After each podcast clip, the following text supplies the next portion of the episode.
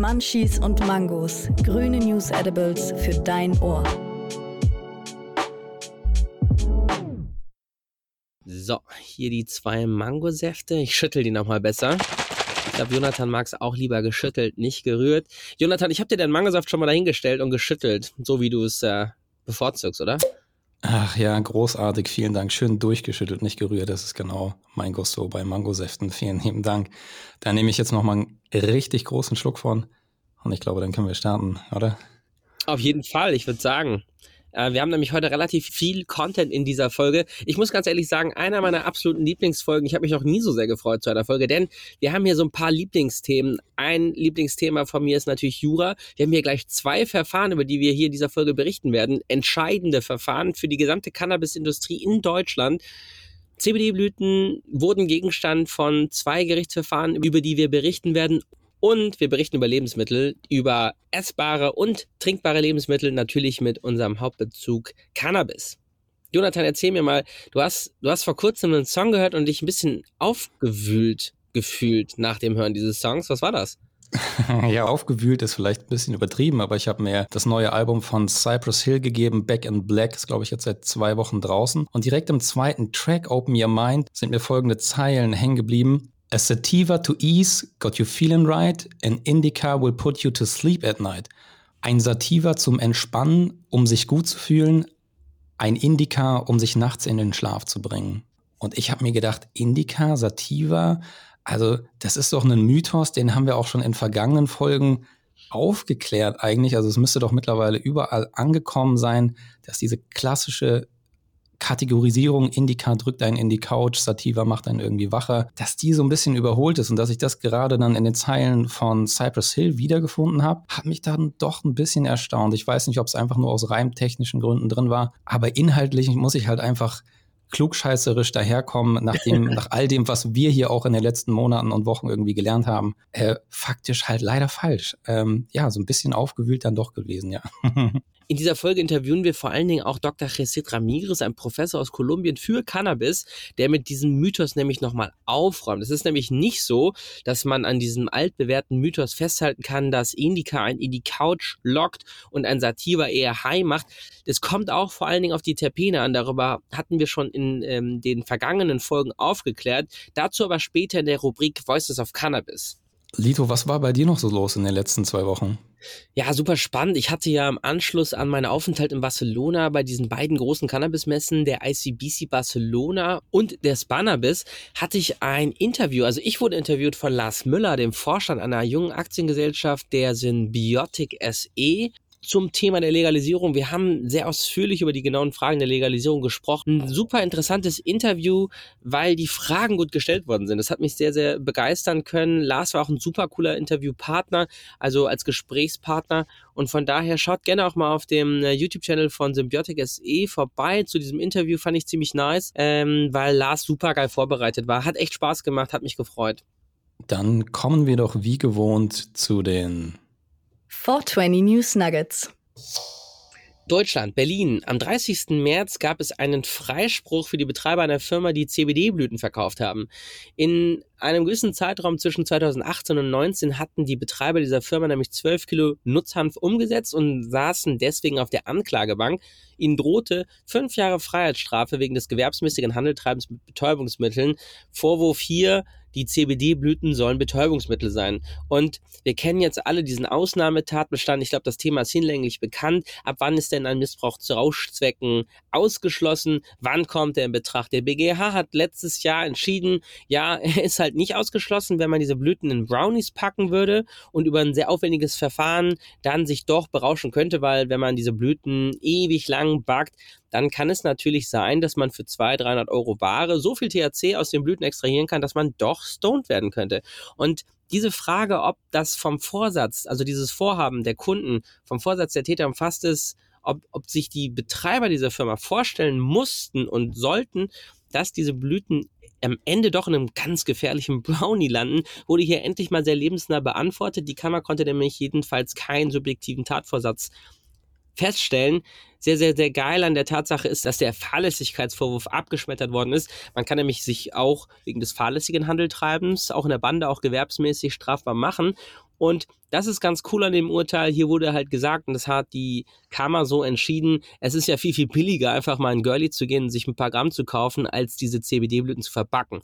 Meines Erachtens ein sehr, sehr schönes Urteil. Leider wird das Urteil, und das ist meine Furcht, und so bin ich halt äh, als Jurist, ähm, nicht zu einer bundeseinheitlichen Klärung führen. Wir sind also, wir haben noch einen langen Weg vor uns. Das ist hier nur ein Urteil des Landgerichts. Es ist keine obergerichtliche Klärung. Dafür hätte das Kammergericht entscheiden müssen. Wir wissen nicht, ob die Staatsanwaltschaft in eine Revision gehen wird.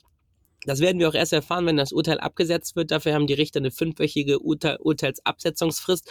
Und von daher muss ich euch sagen, so, ja, in der Sache ganz geil, aber es ist hier noch kein krasser Sieg. Ich würde mal sagen, wir kommen zum nächsten News Nugget. Der greift es nämlich schön auf. Deutschland, Freiburg im Breisgau. Tobias Pietsch, auch einer von denjenigen, die man schon kennt in der Szene, einer, der auch CBD-Blüten verkauft und er saß auch auf der Anklagebank. Natürlich, wieso? Wegen CBD-Blüten. Ganz gut war, er hatte eine Art, ja, Geldstrafe auf Bewährung kassiert, eine sogenannte Verwarnung mit Strafvorbehalt. Über das Urteil habe ich in meiner allerersten YouTube-Folge schon bereits berichtet. Und hier ging es jetzt äh, um die Berufungsinstanz. Tobias ist nämlich in Berufung gegangen. Ich habe mich ausführlich mit ihm unterhalten über sein Urteil, äh, was gar kein Urteil ist, denn es handelte sich hier um eine Verfahrenseinstellung nach 153a Strafprozessordnung, eine Einstellung gegen Auflage und Weisung. Das ist äh, bei Verbrechen möglich. Also die Richter Rennen hat sich am Ende gegen einen Freispruch, einen erneuten entschieden. Vor allen Dingen hat sie sehr, sehr große Drohgebärden gemacht. Man könnte das Urteil vom BGH, in dem es ja auch in dem vorbezeichneten Urteil aus Berlin ging, nicht übertragen auf CBD-Hasch, was meines Erachtens relativ abwegig ist. Aber ähm, ich sag mal so, wir kommen dazu noch in der nächsten Rubrik Voices of Cannabis in einer der darauffolgenden Folgen nochmal genau zu sprechen. Deswegen mache ich es an der Stelle kurz. Auch das ist keine obergerichtliche Klärung. Wir haben hier nur eine Einstellung nach 153a. Der Gesetzgeber ist nach wie vor meines Erachtens am Zug, endlich mal Rechtsklarheit zu schaffen über diesen Nutzhanf, über CBD-Blüten. Und ähm, wir werden euch auf dem Laufenden halten, was Tobias dazu zu sagen hat in der nächsten Folge oder übernächsten mit Tobias als Voice of Cannabis. Wir bleiben in Deutschland. Auch hier gibt es einen immer größer werdenden Markt im Novel Food Bereich, also sprich neuhaltige Lebensmittel mit CBD, in der Regel ohne THC. Immer neue Produkte füllen die Regale, beispielsweise CBD-Kaugummis. Und hier gab es kürzlich eine Rückrufaktion. Behörden haben bei Kontrollen erhöhte Maximalwerte an THC festgestellt. Konkret wurden diese Kaugummis in Augsburg, Beltham, Erding, Ingolstadt, Landshut, München, Regensburg, Rosenheim, Hamburg, Schneefeld, Chemnitz und Wolfsburg in Fachgeschäften verkauft, die sich auf Hanfprodukte spezialisiert haben. Also das ist eine ganz bestimmte Kette gewesen, bei der man die äh, dort erwerben konnte, nicht etwa wie ansonsten vielleicht üblich in ähm, Drogeriemärkten oder ähnlichen. Und es handelt sich hierbei um Kaugummis, in denen pro Stück 10% bzw. 10 Milligramm CBD enthalten sind bzw. enthalten sein sollen. Explizit geht es hierbei um die Chargennummer 6CG mit dem Mindesthaltbarkeitsdatum Januar 2023. Aber es lohnt sich jetzt nicht noch, die Läden zu stürmen. Diese Rückrufaktion ist längst abgeschlossen Konsumenten haben auch hierbei davon berichtet von zum Teil psychotropischen Wirkungen, also Veränderungen der Psyche und des Bewusstseins. Das ist natürlich das, was THC auch entsprechend auslösen kann. Und gerade wenn man sich in einem Set und Setting befindet mit einem Kaugummi, wo man auf sowas nicht vorbereitet ist, Stichwort Straßenverkehr, ähm, dann kann das hier natürlich auch relativ unschön enden. Deswegen gut, dass sowas regelmäßig geprüft wird und auch, dass solche ähm, Produkte, wenn sie nicht korrekt gekennzeichnet sind, dann auch entsprechend aus dem Verkehr gezogen werden. Aus dem Verkehr wird man nicht nur gezogen, wenn man THC am Steuer ist, sondern auch diese Produkte. Das ist ein Riesenproblem, wenn man solche Produkte in Verkehr bringt. Es handelt sich nämlich unabhängig von der Überschreitung dieser THC-Richtwerte, die für Lebensmittel gelten, um sogenannte neuartige Lebensmittel. Wir haben ja, Jonathan hat ja gerade gesagt, dass diese Kaugummis 10 Milligramm CBD beinhalten, also mit Sicherheit Isolate. Und das gab es vor 1997 nicht. Deswegen sind sie neuartig nach dieser Novel Food Verordnung. Das Problem dabei ist gar nicht mal, dass sie gar nicht so gefährlich sind und neuartig, sondern die Betreiber äh, das wissen viele nicht, die machen sich strafbar nach Paragraph 1a, neuartige Lebensmitteldurchführungsverordnung und on top kommt noch ein Riesenhammer, 59 Lebensmittelfuttergesetzbuch in Verbindung mit Paragraph 74 Strafgesetzbuch, knallt einem als Unternehmer dann nochmal um die Ohren. Das Ganze nennt sich Einziehung. Es ist wie der korrekte Abzug früher auf dem Schulhof. Da sagt der Staat einfach, pass mal auf, deine Bruttoumsätze mit diesen Kaugummis, gib die mal schön her und wisst ihr, was passiert? Es wird gefändet in eure Konten und das ist nicht nur ökonomisch nachteilig, sondern auch eine Riesengefahr für alle Unternehmer, die sich auf diese Umsätze verlassen. Also von daher passt auf mit diesen neuartigen Lebensmitteln, auch aus Unternehmerperspektive ein heißes Eisen, das ist. Afrika, Ruanda. Hier beginnt jetzt die Cannabisproduktion. Und das Besondere oder vor allem Interessante an dieser Republik, sie liegt nur wenige Grad südlich des Äquators, also perfekte Anbaubedingungen natürlich auch auch andere afrikanische Nationen, insbesondere im Süden, angeschlossen, um eine Cannabis-Reform einzuleiten, die in Kürze zur Produktion führen wird. Beginn der Reform fand im vergangenen Sommer bereits statt, als das Land seine konkreten Pläne für den Beginn des Anbaus im Juni ankündigte. Laut lokalen Nachrichtenberichten hat das Ruanda Development Board nun auch 134 Hektar für die Cannabis-Produktion ausgewiesen. Tragischerweise folgt das Land auch einem Trend, den wir in anderen Ländern wie zum Beispiel Griechenland oder Großbritannien beobachten konnten. Es wird nämlich eine begrenzte Reform für Unternehmen geben, aber ausschließlich zum Zwecke der Exporteinnahmen. Und was dort auch nicht sonderlich schön ist, auch aus Konsumentensicht, es gibt nämlich ein örtliches Gesetz, das den Konsum von Cannabis regelt. Und hier stehen höhere Geldstrafen, etwa 540 bis zum Teil 5000 US-Dollar aus. Dies ist eine riesige Menge Geld in einem Land, in dem das durchschnittliche monatliche Einkommen bei etwa 200 US-Dollar liegt. Die Strafverfolgung kann auch eine Gefängnisstrafe von drei bis fünf Jahren beinhalten. Also auch hier mal wieder sehr kontrovers die Schere zwischen dem Konsum und dem medizinischen beziehungsweise und dem Anbau. An der Stelle gehen Grüße raus an Margaret Arnold. Die hat nämlich über diesen News Nugget berichtet im High Times Magazine. Hi, Margaret. USA Denver. Robert Hoban hat über ein sehr, sehr schönes News Nugget berichtet um Drinkable. Es geht um ein koloradisches Unternehmen, welches THC-haltige Craft-Biere in den Verkehr bringt. In dem Bericht wird darauf eingegangen, dass es das Next Big Thing sein kann, insbesondere weil diese Produkte anders als Edibles, also THC-haltige Lebensmittel, also in fester Form äh, deshalb so gut sein, weil man sie viel besser dosieren kann. Das stimmt natürlich. Wenn man jetzt ein halbes Craftbeer trinkt, hat man auch nur die halbe Menge an THC. Ein Edible müsste man zur Hälfte abbeißen und so weiter. Das lässt sich auf jeden Fall besser dosieren, die, die Drinkables. Und was ganz interessant ist, äh, an dieser Stelle wird darauf äh, hingewiesen, dass die Drinkables in verschiedenen Dosierungen daherkommen. Also eine Dose von diesem Craftbeer hat zwischen zweieinhalb und zehn Milligramm.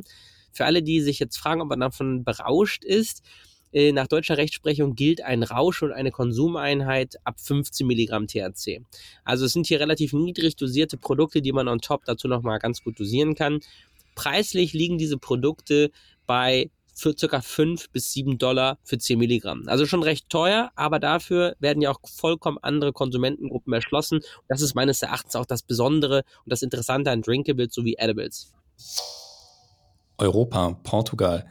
Der Export von Cannabis in Portugal stieg im Jahr 2021 um satte 566 Prozent. Die im letzten Jahr exportierte Menge getrockneter Blüten mit einem Feuchtigkeitsgehalt von 10 Prozent oder weniger erreichte 30 Tonnen. Das übertraf bei weitem die viereinhalb Tonnen aus 2020. Laut der portugiesischen Zeitung Jornal de Noticias soll der Exportwert in diesem Jahr übertroffen werden, da nur zwischen Januar und Februar bereits 10 Tonnen Cannabis aus Portugal verkauft wurden. Derzeit wird fast die gesamte Produktion der 18 zum Anbau in Portugal zugelassenen Unternehmen exportiert, wobei nur ein Cannabis-Derivat neben Mundspray aus Cannabis-Extrakten in Apotheken erhältlich ist also für all diejenigen, die sich jetzt die Frage stellen, ist das viel, ist das wenig? Man kann hier an der Stelle zum Beispiel darauf hinweisen, dass der aktuelle Markt an Cannabisblüten in Deutschland bei ca. 15 Tonnen liegen, der Schwarzmarkt bei ca. 400 Tonnen. Also sind diese 30 Tonnen für den aktuellen äh, Medical-Bereich, die aus Portugal exportiert werden, schon erheblich und würden theoretisch den gesamten medizinischen Bedarf in Deutschland abdecken. USA, Oregon. THC-Grenzwerte werden für Edibles angehoben. Wir hatten ja vorhin Drinkables in dem vorherigen News Nugget. Jetzt kommt es aber zu den THC-Grenzwerten für Edibles. Diese Grenzwerte wurden in Oregon eben angehoben. Die neue Regel verdoppelt die zulässige Menge an THC pro Serving Unit, also Proportion oder Verzehreinheit in essbaren Produkten von 5 Milligramm auf 10 Milligramm und erhöhen damit die zulässigen Grenzwerte pro Packung von 50 auf insgesamt 100 Milligramm. Ja, wie viele Produkte gibt es jetzt eigentlich in Oregon? Oregon Liquor and Cannabis Commission, das OLCC, gab in einer Pressemitteilung bekannt, dass bereits ja über 30 Produkte jetzt auf dem Markt verkehren mit ja bis zu 100 Milligramm pro Gesamtverpackung, also eine relativ beträchtliche Auswahl. Was aber jetzt hier in diesem Fall auch ganz interessant zu wissen ist, dass ähm, ähnlich wie hier, wir haben ja so eine Gift-Notrufzentrale, circa 34 Prozent aller Anrufe in dem Jahr 2019 auf Edible zurückzuführen sind. Das ist deshalb ganz wichtig, weil auch gerade bei diesen Edibles besondere Aufklärungen meines Erachtens verpflichtend sein sollten, eben wegen der schweren Kalkulierbarkeit und vor allen Dingen auch wegen der sehr spät einsetzenden Wirkung bei Edibles. Das kann bis zu 90 Minuten dauern. Daher ist es ein relativ äh, progressiver Schritt in Oregon, diese Grenzwerte eben anzuheben. Mexiko. Der Verkauf von Cannabis für Erwachsene begann bereits am 1. April in New Mexico. Die ersten Cannabisläden für den Gebrauch durch Erwachsene wurden eröffnet mit der Auflage, dass die Einzelhändler 20 Prozent ihrer Produkte für das medizinische Cannabis-Programm beiseite legen müssen, für das sich allein im Februar 132.000 Patienten eingeschrieben hatten. Staatliche Beamten haben bereits 225 Lizenzen genehmigt, darunter einige integrierte Lizenzen für Unternehmen, die Cannabisprodukte produzieren, herstellen, liefern und verkaufen. USA. Das US-Repräsentantenhaus hat nun endlich für den Gesetzesentwurf, den sogenannten MORE Act, abgestimmt. MORE steht für Marijuana Opportunity Reinvestment and Expungement Act.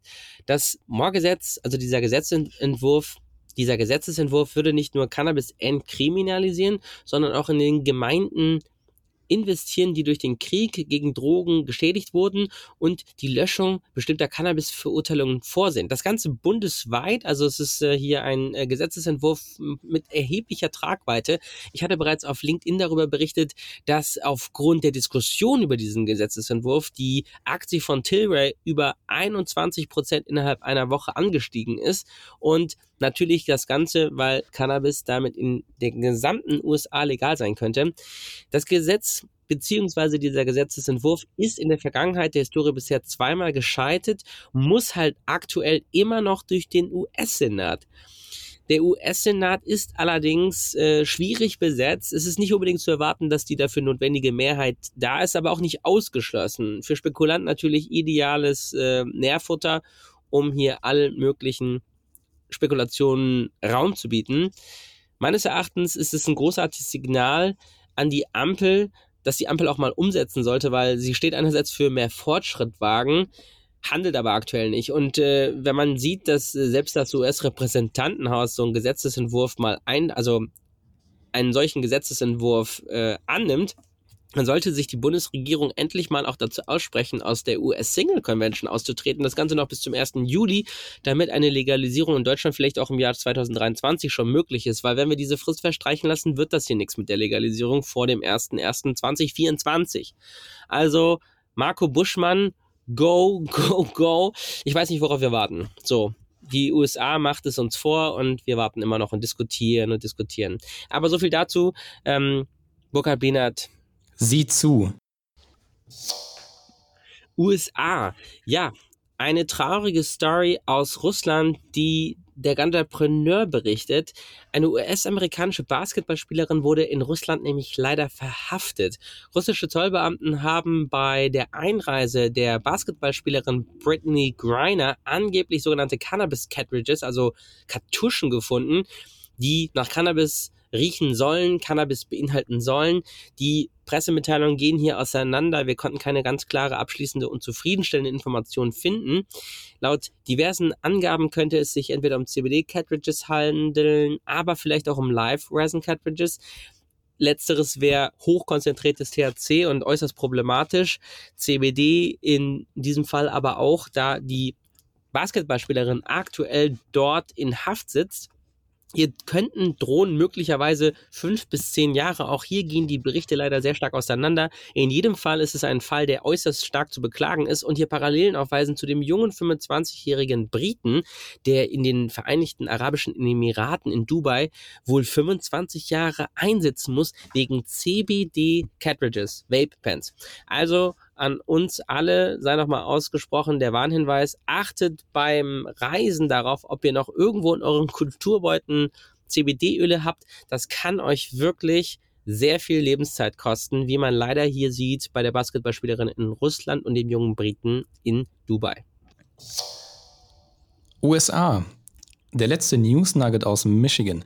Die Cannabisverkäufe in Michigan überstiegen im Geschäftsjahr 2021 erstmalig eine Milliarde US-Dollar. Das entspricht 42,2 Millionen US-Dollar, die an die Gemeinden des Bundesstaats nun verteilt werden. Gemäß dem Michigan Regulation and Taxation of Cannabis Act, der im November 2018 von den Wählern zur Legalisierung von Freizeit-Cannabis angenommen wurde, werden Steuereinnahmen und Gebühren von 374 lizenzierten Einzelhändlern und Kleinstunternehmen in den Cannabis Regulation Fund des Staates gesteckt und dann wiederum an lokale Regierungen und Bezirke verteilt und das zeigt nochmal ganz toll, was für einen Impact so eine Legalisierung und Entkriminalisierung natürlich auch tatsächlich auch haben kann.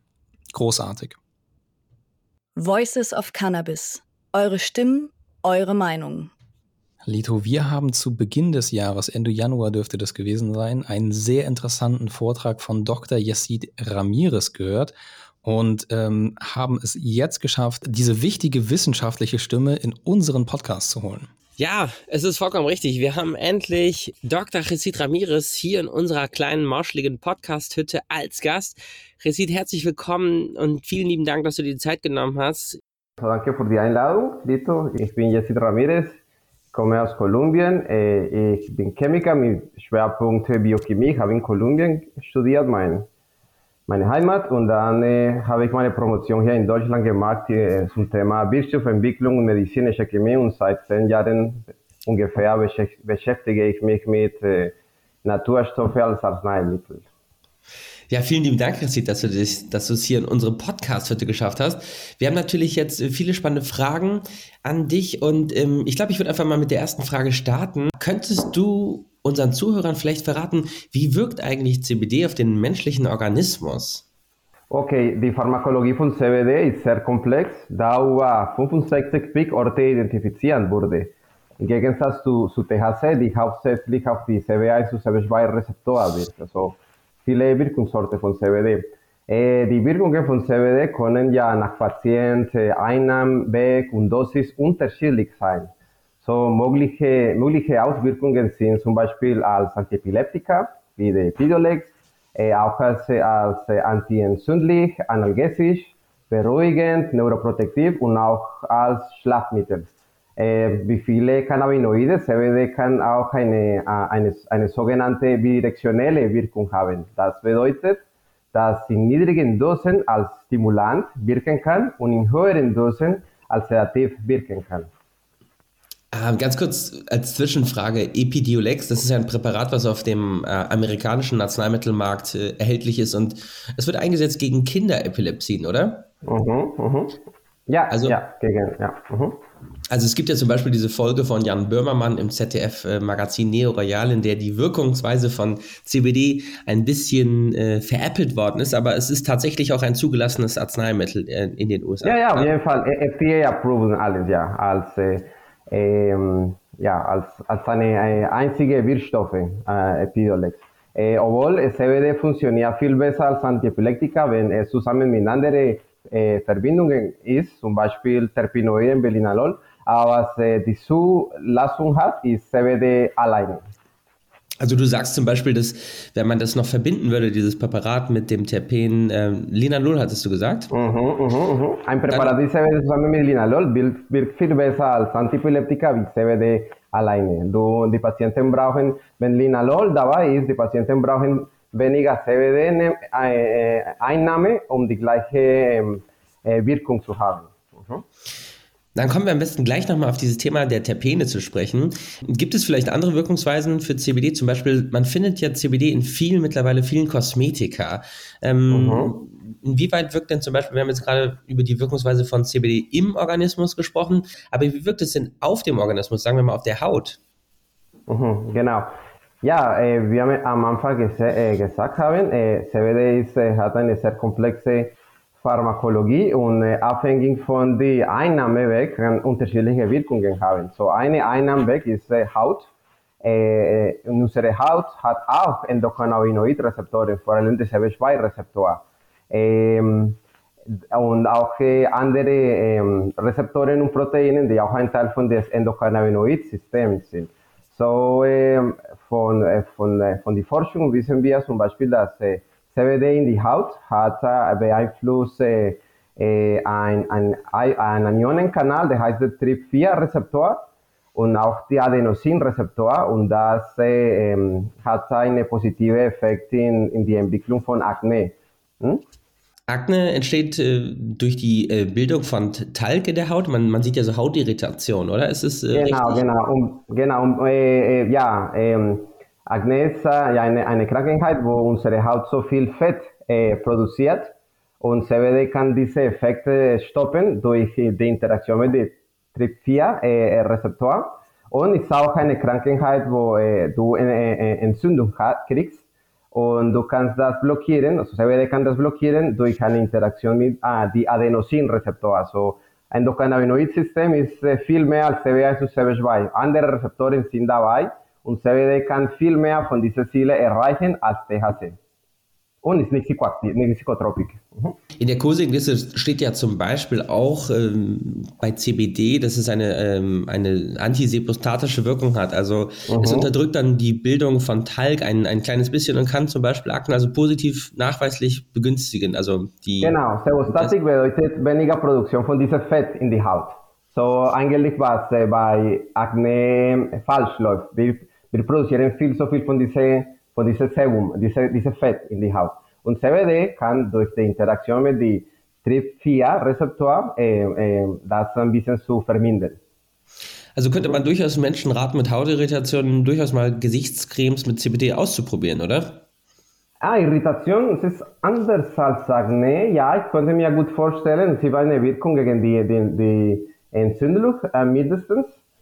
Eh, aber dafür Irritation, eh, ich denke, auch THC hat eine sehr gute Wirkung eh, durch die Interaktion mit diesem B2-Rezeptor, die, anti, die ja, eine große Beeinflussung in unser Immunsystem hat. So, wir kriegen weniger Entzündung. und auch an, ganz wahrscheinlich andere Cannabinoide wie CBG. CBG vielleicht. Okay. Also CBG zusammen mit, mit CBD und THC, also eine, eine, eine, eine, eine Mischung von diesen drei Verbindungen in der richtigen Menge, kann ich mir gut vorstellen, äh, konnte eine sehr, durch diese Polypharmakologie und, und pharmakologische äh, Synergie eine sehr gute Wirkung haben äh, gegen äh, ja, Hautirritation und so. Ja. Okay, gut, also primär auf jeden Fall Akne, Irritation auch eventuell. Ja, ja, toll, auf jeden Fall, auf jeden Fall, ja. Mhm. Jetzt ähm, hatte ich ja letztens, ich hatte ja die große Ehre, bei einem deiner Vorträge dabei zu sein. Sag mal, du hattest was sehr, sehr Interessantes ähm, erwähnt, was mich zu der Frage führt, kann man sich an CBD zum Beispiel auch gewöhnen? Wie ist es mit der Toleranz von CBD im menschlichen Organismus? Also, äh, CBD hat insgesamt ein exzellentes Sicherheitsprofil. Allerdings muss man mit eigenen unerwünschten Nebenwirkungen rechnen wenn es über seinen therapeutischen Bereich hinaus verwendet wird, also Toleranz inklusiv. Aber es ist genauso wie bei jeder anderen Arzneimittel auf der Welt. Äh, was wichtig ist, ist, dass diese Toleranz ist sehr leicht reversibel, genauso wie bei THC. Also Cannabinoid-Toleranz ist, viel, ist, ist sehr leicht reversibel äh, im Vergleich zum Beispiel zu anderen Medikamenten, die veröffentlicht ja, äh, verschrieben sind. Ähm, was man äh, häufiger bei CBD ein Name sieht, ist äh, eigentlich das Gegenteil, Reverse-Toleranz. Das bedeutet, äh, wenn ein Patient für eine Weile CBD nimmt, es ist möglich, weniger CBD einzunehmen, ohne die therapeutischen Vorteile zu verlieren. Also man kann tatsächlich äh, mit einer gewissen Einstiegsdosis beginnen, diese Dosis dann reduzieren und hat trotzdem die gleichen positiven Eigenschaften von dem in dem Produkt enthaltenen CBD. Ganz genau. Das kann äh, mit mir, ähm, das passiert auch mit CBD, habe ich oft, oft gesehen. Mhm. Das ist möglich. Es ist natürlich mit äh, der richtigen ähm, äh, Verfolgung von einem Arzt und es, es muss eine, eine Strategie vorgeben sein ähm, von CBD-Einnahme, also für eine Weile mit einer Dose probieren, dann, dass du dich gewohnt hast. Und dann kann der Arzt sagen, okay, wir nehmen ein bisschen weniger und weniger, langsam, aber sicher. Und dann am Ende kann sein, dass der Patient weniger CBD nimmt als am Anfang und äh, immer noch alle therapeutischen Vorteile äh, hält. Ist das einzigartig so in der Welt der Substanzen? Kennt man das von anderen Substanzen auch oder ist es schon ein Alleinstellungsmerkmal von CBD? Äh, nee, also das existiert schon in anderen Substanzen, aber äh, bei CBD ist richtig besonders, weißt du, also es ist richtig extre äh, extrem und äh, die Potenzial ist, würde ich sagen, größer als mit anderen Substanzen. Also Reverstoleranz, ähm, ich habe das nicht so viel in der, in der Literatur gelesen, bestimmt existiert mit anderen Substanzen, aber mit CBD ist richtig besonders. Aha. Das ist das perfekte Beispiel. Chassid, viele, viele sprechen ja von diesem Endokannabinoid-System. Kannst du uns vielleicht mhm. so in ein paar Sätzen versuchen zu erklären, was ist dieses Endokannabinoid-System, wie lange gibt es das Endokannabinoid-System und ähm, ja, was hat das wahrscheinlich für einen evolutiven Hintergrund? Alles klar. Also, äh, lass uns von vorne beginnen. Äh, seit wann gibt es das? Seit äh, äh mindestens 500 Millio Millionen Jahren. Also, das Endokannabinoid-Signaling und Endokannabinoiden gibt es schon seit äh, die, die erste äh, Organismus in der Welt. Also so, sobald das die, die, die, die, die Organismus in, die, in, die, in der Welt ein Nervensystem entwickelt haben, gab es schon Endokannabinoide wie Anandamid. Also 500, 500 Millionen Jahre mindestens. Seit wann gibt es ungefähr die Menschen? Also äh, Endokannabinoid-System gibt es schon seit 500 Millionen Jahren und nur seit 6 Millionen Jahren haben wir uns von äh, Affen unter, unterscheidet. Das heißt, unser Endokannabinoid-System ist genauso wie, wie ja, von, von, von eine Art Urcode. Genau, genau. Es war immer da, immer da. So, äh, immer, wo äh, in jeder äh, Organismus, wo etwas ähnlich zu einem Nervensystem gibt, auch äh, ähm, äh, äh, Ozeanorganismus wie, wie Hydras, also und äh, die, die keine, äh, ähm, die, die, die ganze Simple sind sozusagen, sie haben auch diese Signalisierung mit, miteinander mit. Also es ist wirklich eine Erbe von Evolution, das Endokannabinoid-System. Aber ja, äh, zurück zu die Frage, was ist die ECE? So, es ist äh, ein System von Rezeptoren, Proteinen und Neuromodulatoren, das für die Regulierung praktisch alle unsere physiologischen Prozesse verantwortlich ist. Mhm. Es äh, ermöglicht ein optimales Funktionieren der Körperprozesse, indem es die inneren Bedingungen innerhalb einer vorgegebenen Grenze hält. So, wenn wir über das ICS denken, müssen wir an Gleichgewicht denken. In Biologie wird dies als Homöostase bekannt. Und die Grundfunktionen, in denen das SIS äh, diese Gleichgewichteffekte zeigt, sind Spannen, Essen, Schlafen, Vergessen und Schützen. Ah, okay, also es reguliert alles im Grunde. Es regelt das Gleichgewicht unseres Daseins, unseres Wesens, diese Homöostase. Genau, genau. Äh, ja, die Haupt, das ist die Hauptfunktion von der ECS. Alles zurück in die, ja, in die Grundstatus äh, zurückzubringen. Wenn, wenn, zum Beispiel wir äh, Stress sind, also es, es, ist wichtig zum Beispiel, dass wir manchmal Stress kriegen, weil es gibt Gefahr von einem Prädator. Dann müssen wir natürlich Stress sein, Rennen und so weiter. Aber danach müssen wir zurück in, in die, ja, äh, so entspannen zu sein. Und das Mechanismus, das aktiviert ist, wenn wir zurück zu der Normalität äh, gehen sollen, ist äh, das Endokannabinoid-System. Ah, okay. Genauso wie bei Schmerzen. Also es ist wichtig, dass wir manchmal Schmerzen haben, weil wir ein, ja, verwundet sind oder so. Aber ähm, danach äh, es ist auch wichtig für unseren Körper, dass es kein Schmerzen mehr gibt. So. Endokannabinoiden sind da produziert von unserem Gehirn, damit wir keine Schmerzen mehr haben. Und das haben wir alle erfahren, wenn wir ja, verwundet sind, tut weh für ein paar Minuten und dann ist weg. Da spielen die Endokannabinoide eine Rolle. Und genauso diese evolutionäre Grund äh, sind die Cannabinoiden wie THC so nützlich bei äh, äh, Schmerzenpatienten zum Beispiel. Vielen lieben Dank für diese Informationen, den Einblick. Resit, äh, die dritte Frage, die mich sehr interessieren würde, ja, inwieweit beeinflussen Terpene die Wirkung von THC, also von Cannabis generell? Mhm, Kann man dazu was sagen? Eh, ja, klar. Also, äh, Terpenoide beeinflussen die, die, äh, die Wirkung von Cannabinoiden durch den sogenannten Entourage-Effekt. Das ist, äh, wenn mehrere Wirkstoffe zusammenarbeiten, wirken sie besser als jeder einzelne Wirkstoff. Und dies ist möglich durch pharmakologische Synergie. Äh, Terpeno, äh, Terpenoiden können die therapeutische Wirkung von Cannabinoiden verstärken oder ihre Nebenwirkungen vermindern. Äh, ein Beispiel, ähm, THC, wenn THC zusammen mit Betamirsen ist, hat eine sehr starke Sedativwirkung. Das ist der Coach-Lock-Effekt. So, äh, das ist, wenn, wenn, wenn, wenn manche Leute ja, äh, in, in die, als, äh, Cannabis als Genussmittel nimmt und dann kann sie, äh, nicht mehr auf, aufstehen und will nur zu Hause chillen und einen Film schauen. Das ist ein Coach-Lock-Effekt und das ist THC zusammen äh, mit Betamirsen, weil Mirsen ist ein sehr starkes Sedativ. Das heißt, äh, Cannabisblumen mit niedrig THC und niedrig Betamirsen sind von sind nicht psychotrop und sind nicht sedativ und deswegen sind bei Patienten, die arbeiten oder studieren müssen, verwendbar. Äh, andere Beispiel, Cannabisblumen, die reich in Alpha-Pinen sind, können das, also Pinen kann das Verlust von Kurs, Kurzzeitgedächtnis vermindern. Das ist ein sehr bekanntes Nebenwirkungen von, von THC, weil Pinen inhibiert eine Enzym, die heißt Acetylcholinesterase. Äh, so, ja, so, äh, Pinen kann Nebenwirkungen von THC vermindern. Und andere Beispiele, das ich dir schon gegeben habe, äh, CBD-Blumen zusammen mit Linalol wirken viel besser als Antiepileptika wie CBD alleine. Ähm, das Myrcen ist das starke Sedativ, dieses äh, aber auch für entzündungshemmende Eigenschaften bekannte Terpen, ne? richtig? Äh, ja, genau, genau. Beta-Myrcen ist, äh, ähm, äh, also wenn wir Cannabisblumen auf den Schwarzmarken analysieren, was wir meistens finden, ist reich THC und reich Myrcen. Und das ist, weil die Leute in den Schwarzmarken seit 30 Jahren äh, ja, Cannabispflanzen anbauen haben äh, und äh, diese Effekt, diese Coach-Locking-Effekt zu verbessern. Weißt du, mm. so ist es die, mh. Aber jetzt in den letzten, in den letzten Jahr, Jahrzehnt, äh, bei ähm, die Entwicklung von Cannabis als Medizin, es gibt schon Art von Cannabis, also Cannabisblumen, die ein bisschen weniger von, von Myrcen haben und sind deswegen nicht sedativ. Sie sind äh, reich in andere Terpenoiden, die stimulant sind.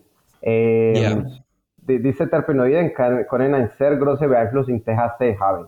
Es ist auch möglich, dass eine Blume wenig THC hat, eigentlich äh, gleich THC wie CBD oder mehr CBD, und dann mhm. so sowas soll dich nicht high machen. Aber wenn diese Blume auch ein, Terpeno, ein, Ter, ein Terpenoid wie, wie Terpinolin hat, so Terpinolin ist andere äh, Terpenoid, äh, Terpenoid Terpinolen. Mhm. Äh, Terpinolen ist, gibt dir Energie, macht dich, also dann hast du Bock, Sachen zu machen. So, wenn du sowas nimmst, auch als Genussmittel, du denkst, oh mein Gott, ich bin so high, ich habe so viel Energie, es ist so eine gute Blume, es soll reichen THC sein. Nein, eigentlich kann diese Blume mehr CBD als THC haben. So, ah, auch, für die, auch, auch für die Adult Use Market, also Cannabis als Genussmittel, ist wichtig, äh, diese Polypharmakologie ist nicht nur alles über THC, ist nicht nur alles über CBD, es ist eine Zusammenarbeit, die von Millionen Jahren die Natur entwickelt hat eigentlich. Wahnsinn, sehr spannend. Äh, das äh, bringt mich auch nochmal auf äh, einen Erkenntnispunkt aus, deiner, aus deinem Vortrag. Du hattest berichtet von einem, ja, einem Strain, der aus einem Cup hervorgegangen ist, Rainbow Gummies, soweit ich mich richtig genau. erinnere. Der hatte gar nicht mal so viel THC, aber aufgrund genau. der Terpenstruktur, sagen wir mal der Zusammensetzung, hatte genau. der einen genau. sehr, sehr starken, nennen wir es mal Couchlock-Effekt und von den Juroren dieses Contests wurde diese Sorte als eine sehr starke Sorte empfunden, obwohl rein chemisch betrachtet gar nicht mal so viel THC drin enthalten war, oder? Ganz, ganz genau. Eigentlich, das war das Beispiel, das ich dir gegeben habe. Ja. Äh, Raybor Gomez hat in 2016 die Emerald Cup gewonnen. Das ist ein, eine Cannabis äh, äh, als Genussmittel-Wettkampf in Amerika. Und die mhm. Kategorie mhm. war Klasse 1, das bedeutet THC-reich. Also soll die ja high machen. So die Leute yeah. haben das geraucht und, oh ja, ich habe so viel Energie, ich bin so high. Pum, Preis gewonnen. Also theoretisch THC-reich. Aber dann äh, war diese Rainbow Gummis analysiert und das war eine Überraschung. Es hat äh, äh, nicht so viel THC. Um die 10, glaube ich, ne? Ja, etwas in der Richtung, aber hat ein bisschen mehr CBD gehabt. Also es war fast 1 zu 1 THC CBD. Aber diese Art von, äh, von Treibogummis hat viel Terpinolen gehabt. Terpinolen gibt dir Energie und hat, hat auch nicht so viel Betamycin gehabt. Das heißt, es war nicht sedativ, hat dir äh, äh, Energie gegeben und durch die Mischung THC-CBD, was die Leute insgesamt ähm, äh, erfahren haben, war äh, gute Laune, Energie, sie waren nicht äh, ja, wie, wie müde oder so. Deswegen hat äh, diese Blume die Kategorie, die Kategorie 1 gewonnen, THC-reich, obwohl da es, es war nicht THC-dominant, auf keinen Fall. Du hattest gesagt, die wichtigste Erkenntnis, der beste Drug-Designer sei immer noch die Natur, hattest du gesagt. Ganz so genau, ganz genau. Das war das beste und wichtigste Lehre von meiner Doktorarbeit. Also die beste äh, Wissenschaftler kann sich mit der Natur nie vergleichen. Also Natur, äh, ja, seit Millionen Jahren und Naturstoffe sind richtig besondere Strukturen, die durch Millionen Jahre Evolution äh, ja, äh, entwickelt sind von der Natur. Und kein Mensch ist so clever oder so effizient wie die Natur als, äh, ja, als medizinische Chemiker. Genau. Vielen Dank für diese Erkenntnis, Resid. Resid, danke, dass du hier warst und dass du dir die Zeit genommen hast. Gerne, Lito. Und bis zum nächsten Mal. Set, Setting and Strain. Einen wunderschönen guten Tag, Nike. Schön, dass du es in unsere Podcast-Hütte geschafft hast heute. Freut mich sehr. Vielen, vielen Dank für die Einladung. Sehr gemütlich habt ihr es hier. Ja, wir haben uns massiv Mühe gegeben mit dem Interieur. Das soll ja auch alles möglichst entspannt und ähm, ja, möglichst bequem rüberkommen, vor allem für die Kategorie, in der wir uns jetzt hier befinden. Und ähm, ja, wir haben dich eingeladen, um mal über dein Lieblingsset, dein Lieblingssetting und dein Lieblingsstrain so ein bisschen ähm, zu sprechen. Mhm. Ja, wir sind sehr gespannt, was ähm, dein Lieblingsset und dein Lieblingssetting ist. Fangen wir vielleicht gerne damit an? Lieblingsset und Lieblingssetting, okay. Ja, die, die mich kennen, ihr wisst, ich rauche eigentlich überall zu jeder Zeit, ähm, wenn es angebracht ist und äh, wenn ich äh, ja gerade die Lust verspüre. Aber am liebsten natürlich äh, mit dem Blick auf die Natur. Mhm. Das ist für mich ähm, am entspanntesten. Einfach äh, mit Musik auf den Ohren und ähm, dann einfach runterkommen, die Gedanken wandern lassen. Aber ich muss auch sagen, dass ich äh, ein sehr, sehr nice Setting vorgefunden habe, als ich jetzt ähm, bei der Spanabis war und als ich zu Besuch war in Barcelona, mhm. nämlich äh, mit den Social Clubs. Kennst du Social Clubs? Warst du schon mal in einem Social Club? Ich bin noch nie in einem drin gewesen, bis dato leider, aber ich kenne das Konzept, aber erklär es den Hörerinnen und Hörern vielleicht gerne mal kurz. Okay, das äh, nächste Mal, wenn du mal in Spanien bist, musst du die unbedingt besuchen. Mhm. Es ist ähm, ein besonderes Konzept, was so im Endeffekt ähm, ja immer mehr in Spanien gesehen wird, aber seinen Ursprung in Barcelona hat. Und zwar ähm, mit einer Gesetzeslücke, nämlich ähm, ja, der Menschenfreiheit. Und ähm, darunter fällt im Endeffekt auch, dass die Menschen frei sind, sich eine Pflanze anzupflanzen, und zwar in diesem Fall Cannabis und mhm. diese Pflanze ähm, auch zu konsumieren. Und dadurch haben sich dann Social Clubs gebildet, was im Endeffekt ein Zusammenschluss ist von Menschen, ähm, ja, die äh, zusammen abhängen können und ähm, einen Raum haben, in dem sie Cannabis konsumieren können. Und äh, was sich daraus ergeben hat oder was das jetzt heutzutage heißt, ist im Endeffekt, dass es ähm, solche Clubs gibt, die man besuchen kann, wenn man eingeladen wurde. Mhm. Ähm, und die sind alle wie kleine Wohnzimmer. Also wie als würde man jedes Mal bei wem zu Hause vorbeigehen. Und mhm. da findet man ja, so ganz unterschiedliche Settings, von so ganz gemütlich, von so Coworking Areas zum Beispiel, über richtig hip mit so Schuhen an der Wand und Neonlichtern, über ähm, dann doch welche, die so ein ja holländisches Feeling eher haben, wie Coffeeshops, so ganz durchgemischt. Und mhm. das ist so einzigartig und so wunderschön, ähm, denn in diesen Social Clubs kann man, ja, es kommt jeder zusammen, du kannst dich da einfach hinsetzen und arbeiten. Ähm, dann gibt's Leute, die sich da ja einfach treffen, ganz randommäßig. Es gibt Leute, die Musik machen. Dann gibt's Clubs, in denen ähm, einfach Sport getrieben wird, in denen Frauen beigebracht wird, wie sie sich zu verteidigen haben. Und ähm, Frühstück und so Geschichten. Es gibt sogar Clubs, in denen kriegt man ähm, Getränke umsonst, wenn man da ist. Und es ist einfach so ein wunderschönes Gefühl des Zusammengehörens und der Normalität von Cannabis. Ähm, das hat mich so geflasht und es ist so gemütlich und ich hoffe, dass wir hier in Deutschland genau in diese Richtung gehen werden und den Menschen auch mhm. diese Freiheit ermöglichen. Natürlich mit äh, dem Dreh an ein paar Stellschrauben, denn es ist nicht alles perfekt, leider. Mhm. Und mhm. ähm, ne, man kann immer an, sehr, ja, an Sachen arbeiten, aber das Konzept an sich und ähm, diese Idee ist genau das, was wir hier brauchen. Da bin ich vollkommen bei dir.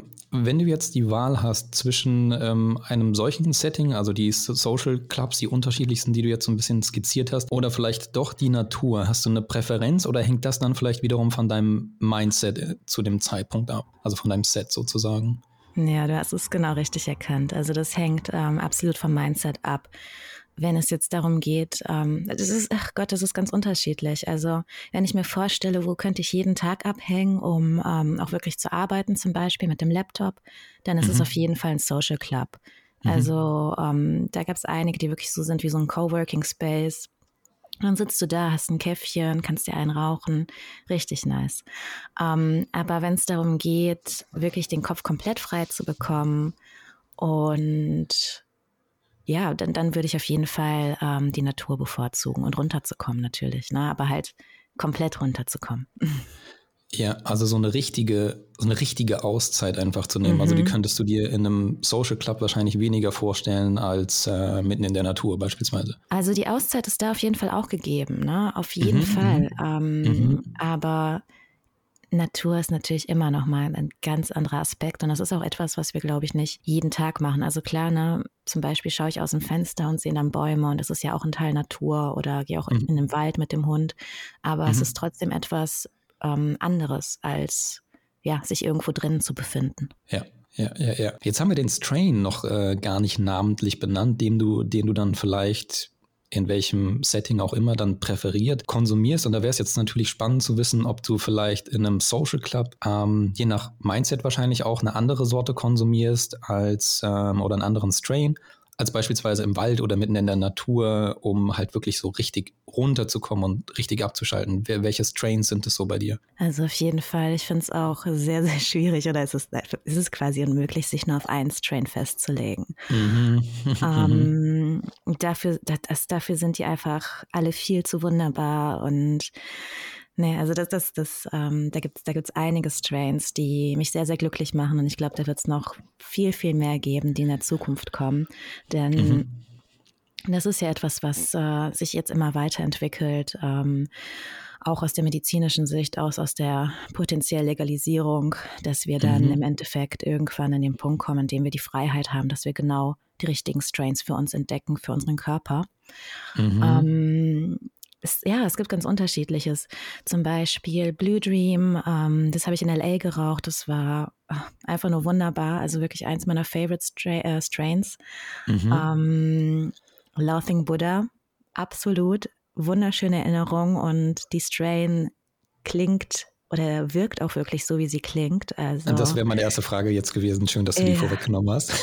ich habe so gelacht, wirklich. Und diese Erinnerung, die sich damit verbunden hat, die ist halt sehr, sehr, sehr tief. Und jedes Mal, wenn ich dieses Strain rauche, ist es äh, ja im Endeffekt wieder genauso. Also kann ich nur sehr empfehlen. Sour Rainbow vom Geschmack her einfach faszinierend, wirklich eine Meisterleistung. Ähm, da kenne ich auch den Grower, habe den größten Respekt dafür, was er da geschaffen hat. Also einfach nur köstlich, wenn ihr es mal könnt.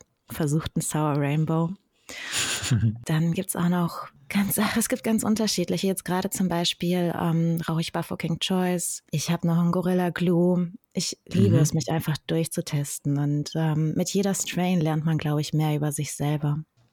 Das ist äh, in einem Satz so schön äh, zusammengefasst, dass mir fast, dass, dass mir so ein bisschen die, die, die, die Worte gefehlt haben. Also so habe ich auch noch nicht darüber nachgedacht. Also natürlich, jeder Strain macht auch vor allem mit jedem Körper was anderes und mit dem eigenen äh, dann auch viele verschiedene Dinge, also von ähm, Lachen bis äh, müde werden und schlafen und mhm. da gibt es ja auch noch viel dazwischen. Ist eine ganze Menge möglich. Und ich bin da vollkommen bei dir. Ich habe natürlich auch nach wie vor, vor die Hoffnung, dass wir in ein paar Jahren hier in nennen wir es mal Dispensary oder ähm, Fachgeschäft entsprechend gehen können. Ja, und man da dann auch die Auswahl ähm, dann hat und da dann auch die Möglichkeit hat zu probieren, weil das ist ja zumindest als selbst als medizinischer äh, Patient nicht so einfach jetzt mal zu sagen, okay, ich würde einfach gern die und die Sorte, vielleicht mit einer minimalen Dosis, jetzt nicht irgendwie 10, 20 Gramm, sondern mhm halt ganz, ganz wenig, einfach nur mal antesten, einfach mal probieren sozusagen. Mhm. Sehr, sehr schwierig alles, ne? Aber ähm, ich bin guter Dinge, dass äh, in den nächsten zwei, drei Jahren viele positive Dinge passieren. Ich vermute, du siehst es ähnlich. Absolut, absolut. Die Hoffnung ist auf jeden Fall da. Wir wissen alle, dass es lange dauert. Wir haben es gesehen in Kanada, wir haben es gesehen in den USA. Ähm, es ist ein Prozess, aber ich sehe es genauso wie du und kann nochmal betonen, wir dürfen einfach den sozialen Aspekt nicht vergessen. Dispensaries mhm. sind schön und gut, aber wenn du einen Ort hast, an dem du zusammenkommen kannst mit anderen Menschen und mhm. zusammen mit ihnen rauchen kannst und arbeiten kannst oder auch Sport machen kannst, ähm, dann ist es einfach das, oder für viele das Schönste auf der Welt, ähm, weil du einfach frei sein kannst und das mit anderen Menschen und den Ort dafür hast. Deswegen, ich hoffe sehr, dass wir nicht in Richtung Dispensary gehen, sondern in Richtung Social Clubs.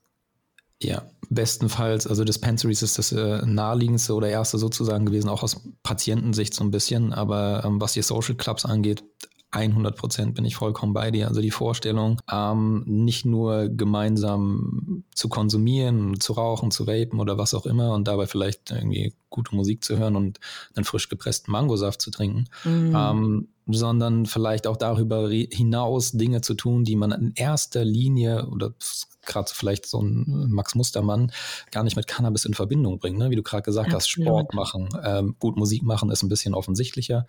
Ähm, aber alles. Ja, es, es, muss normalisiert werden. Weißt du, ich möchte, dass wir die Möglichkeit haben, ähm, gut zu essen und da einzurauchen, dass wir die Möglichkeit haben, Urlaub zu machen und dabei einzurauchen und uns mit Menschen zu umgeben, die genauso gesund sind wie wir. Das ist im Endeffekt ähm, einfach nur Freiheit, die wir, denke ich, uns wünschen. Ja, ja, gerade in der jetzigen Zeit umso mehr. Und das ist auch ein hervorragendes Schlusswort. Stichwort Freiheit. Ähm, Nike, vielen Dank, dass du heute in unsere Podcast-Hütte gekommen bist, um über dein Lieblings-Set-Setting and Strain zu sprechen und äh, vor allem vielen Dank für den ähm, hervorragenden Input, in dem Fall jetzt aus Spanien mit den Social Clubs. Ähm, muss ich mir auf jeden Fall mal ganz weit oben auf meine Liste setzen und ich hoffe ganz stark, genauso wie du, dass wir so eine Art von Modell auch hier in Deutschland in den nächsten Jahren irgendwann haben und ähm, dann werden wir sicherlich auch mal in einem zusammensitzen und mal ähm, genüsslich etwas konsumieren gemeinsam. Genau so wird es sein, mit einem kalten Mangosaft. Vielen, vielen Dank für die Einladung. Es war mir eine Freude, wie immer. Vielen Dank. Ich sage bis zum nächsten Mal. Ciao und stay high. Ja, Lito, da haben wir jetzt ja wirklich eine prall gefüllte Folge gehabt mit wahnsinnigen News Nuggets, elf Stück an der Zahl, einer sehr spannenden Voices of Cannabis, Set, Setting and Strain auch noch drin gehabt. Ähm, ich glaube, das ist auf jeden Fall so eine kleine Jubiläumsfolge der Zehnten. Da können wir uns auch mal selber kurz auf die Schulter klopfen. Das ist dem absolut würdig. Absolut, ja. Die Folge hat auch wirklich Spaß gemacht.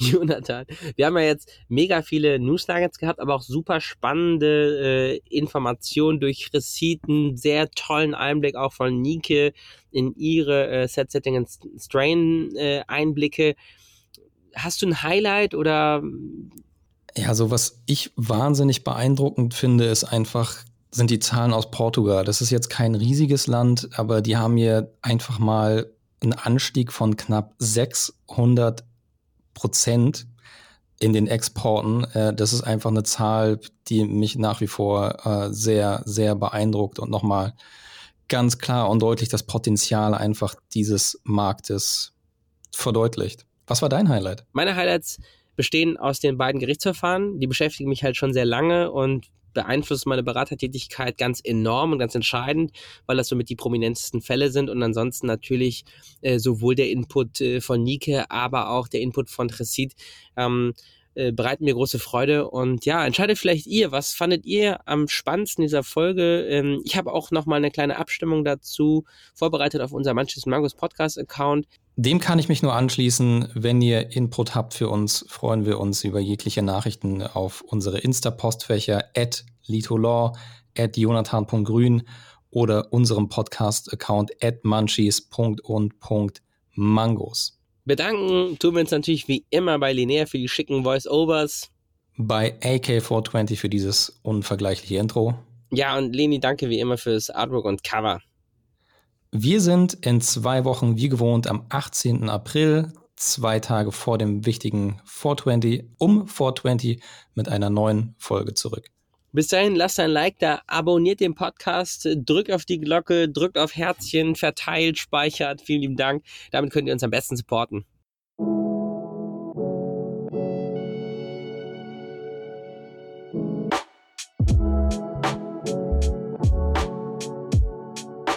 Munchies und Mangos. Grüne News Edibles für dein Ohr.